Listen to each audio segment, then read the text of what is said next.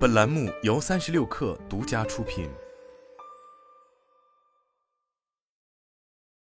大厂年会抽奖不能停，节目不想演。Tech 星球，二零二四年一月十八日十八点二十五分，关注年会真的不能停。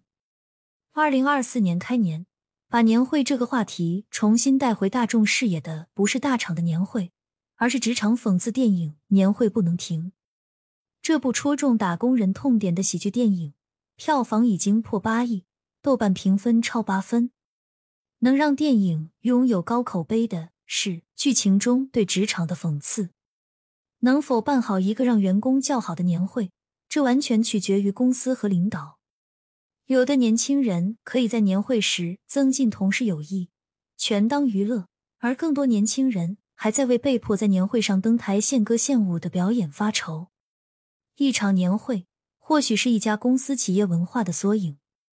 在过去，年会只是员工聚会或者业务复盘总结、战略宣讲，而现在一场年会更是社交场和权力场。打工人无法卸下面具，甚至需要戴得更紧。在电影《年会不能停》里，小人物们都赢得了光明的未来。但在现实里，打工人难逃年会，员工只在意年会奖品。赵星辰怎么也想不到，年会发的红包里不是现金，而是一句鸡汤：“岁岁平安，年年有余。”从领导年年终总结，员工自己表演节目，再到抽红包，年会该有的流程都有，但公司做到了零投入。场地就在会议室，没有奖品。所有人的红包都是打印的一句祝福语。赵星辰笑着向 Tech 星球说道：“这是他第一次，应该也会是最后一次参加一场零成本投入的年会。作为公司一年一度的年度聚会，年会原本是为了在年底给员工打气，迎接新年。伴随着年会的，还有打工人最为期待的年终奖。谁都关心自己的切身利益。”对于绝大多数打工人而言，年会最期待的环节当属抽奖品。当一场没有奖品的年会将黯然失色，而奖薪可能是为数不多对年会的感触不是落在奖品上的年轻人。蒋欣是一家头部智能设备公司北方某省份的年度优秀个人，今年有机会参加了公司总部的年会。最让蒋欣感触最深的是，这是他入职近六年。首次见到公司的高层们，在这之前，蒋欣和其他人一样，也只在发布会直播上看到过公司高层。我和一些高层有短暂的交流，还可以和其他省份的优秀员工代表交流。你横向对比就会发现，真的是天外有天，人外有人。蒋欣感慨道：“在市场上，蒋欣公司的设备是硬通货，常常出现在年会奖品名单上。”但在自己的总部年会上，蒋欣并没有看到自家产品，而是一些公司周边纪念品。从去年开始，蒋欣参加的省级年会甚至不再设置抽奖环节。公司对年会也很重视，但没有体现在给员工抽多大的奖。蒋欣告诉 Tech 星球，从老员工的感受，公司对于员工的关心体现在日常。作为老员工，蒋欣并不在意抽奖环节。但校招进来的新员工们还在适应年会没有抽奖这件事。Tech 星球了解到，今年互联网公司还会公开年会奖品清单的不多，游戏公司算是个显眼包。其中，米哈游、叠纸、莉莉丝等上海游戏公司近几年经常被拿来对比。今年，莉莉丝的阳光普照奖是价值上千的奖品，奖品真的很诱人。叠纸的员工告诉 Tech 星球。今年是他第一次参加叠纸公司年会，和同事坐一起等开奖，让他无比期待。对于校招生而言，年会奖品的丰厚程度是衡量一家公司实力和员工福利待遇的一个参考维度。不过，互联网公司员工普遍反映，感觉近几年年会更对内，公司也变得更加低调。互联网大厂的 HR 们也在年会内部宣讲方面变得低调了许多。这两年的年会都是线上形式，虽然也抽奖，但明显不如之前有冲击力。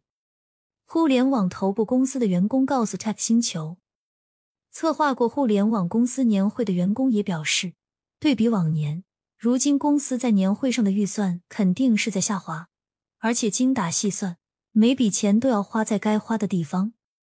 今年公司的奖品以及抽奖名额都是下降的，难逃献歌献舞表演。办年会自然需要歌舞助兴。绝大部分公司都是内部人员自己登台献歌献舞，也有一些会请艺人明星。某互联网音乐公司是为数不多在年会上有艺人表演助兴的公司。在社交平台上，员工们都对能在年会上近距离追星感到惊喜。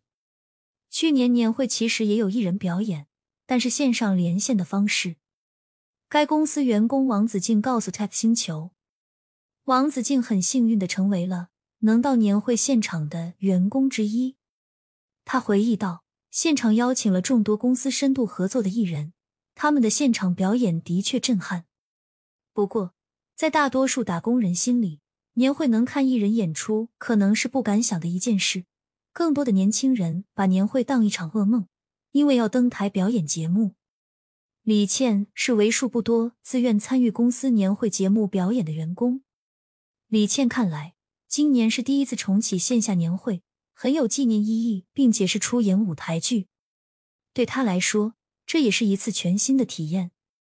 李倩所在的公司是互联网巨头之一，公司对于总部的年会重视程度让李倩意想不到。仅仅是舞台剧的剧本定稿，就经过了多方人员的核查，听说可能改了有几十版才定下来。李倩已经彩排了近一个月时间。一周需要排练二至三次，公司甚至聘请了专业的导演和制片人来指导彩排。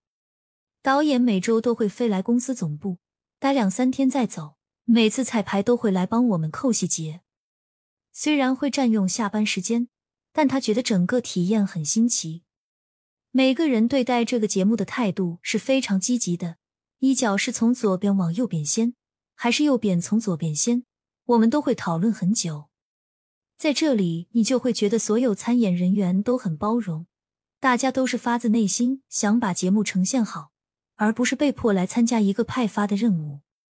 李倩告诉 Tech 星球，但能和李倩一样自愿参加年会表演的打工人并不多，更多的年轻人只能被派发任务，在下班时间排练自己并不感兴趣的节目。而这也是绝大多数年轻人开始对年会反感的原因。黄卫一直在广告行业，无论是头部公司还是创业团队，他都待过。但无论什么规模的公司，他都逃不了在年会上被指派任务。去年年会，HR 一直推荐我去做主持人。黄卫告诉 Tech 星球，我拒绝了很多次之后，HR 实在没办法，自己做主持人了。在 B 站上。学猫叫、科目三、失恋战线联盟等等舞蹈教学视频背后，都是在为年会筹备节目的年轻人们。没有舞蹈爱好的他们，需要在短时间内上台表演。赵星辰就是其中之一。不仅年会没有抽到奖品，还需要和部门一块上台表演。每个部门必须出一个，非常强制性。赵星辰非常不理解，为了办年会而办年会。我们部门就安排了一个游戏，每个人都参与，蒙混过关。赵星辰回忆道：“领导汇报的时候，营收几千万，但员工年会占用下班时间，不包饭还得免费表演节目，谁真的需要年会？事实上，相比于员工，大多数公司的行政部门更不想面对年会。”黄先在一个半导体设备公司工作，做了两年行政。尽管公司只有一百六十人，但公司年会也提前了三个月策划，从流程到发布会再到形式，黄先都需要去考虑。因为年会和公司五周年庆是一起举办，所以还涉及到新产品的发布和往年数据。现场会邀请上下游的合作商，这不仅仅是一场年会，更是一场新品发布会。从筹备第一天开始，黄先就顶着压力。直到年会结束，才能松了一口气。好在公司预算充裕，最后，领导奖励了黄仙五千元的奖金。不过，不是所有人会像黄仙一样幸运。更多的年会策划需要在有限的预算情况下完成一场领导、员工都满意的年会。李子璇为了办年会，把市里的星级酒店都考察了一遍，从场地布置到餐标，李子璇都得做出表格一一比对，再选出最具性价比的酒店。为了节省预算，领导甚至会比对每道菜品，比如把辣椒炒黑毛猪要换成普通猪肉。李子璇解释道：“这是李子璇第一次策划年会，而他的本职工作是新媒体运营。”完全是公司行政不在了，我领导非要派活给我。李子璇解释道：“对于李子璇来说，挑选奖品才是最为痛苦的环节。公司大多都是九五后的年轻人，李子璇想要在人均五十元预算内挑选年轻人喜欢的东西，盲盒、刮刮乐什么的，这些不超预算也符合年轻人。”李子璇表示，最后。一切都以领导的喜好来，养生壶、泡脚桶、取暖器成为阳光普照奖。别说员工了，我都不想要。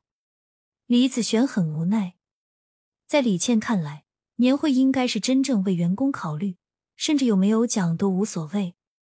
它能够体现公司的文化，能够聆听员工们到底在想什么。我们老板是不在意预算的，和往年持平，给员工带来福利就可以。但我的主管为了邀功，一直在扣预算。在李子璇看来，他策划的这场年会已经失去了原本的意义，更多变成了公司中层的业绩表现。年轻人越来越反感年会，也正是因为年会已经变味，从员工福利到满足领导，最终被演变成另一个职场。黄威已经不对年会有任何期待。谁真的需要年会？在他看来。年会就是给老板表演一出合家欢，替行政完成工作任务。只要老板们还存在，年会就一定会存在。年会感觉已经变成给老板增加情绪价值的一种方式罢了。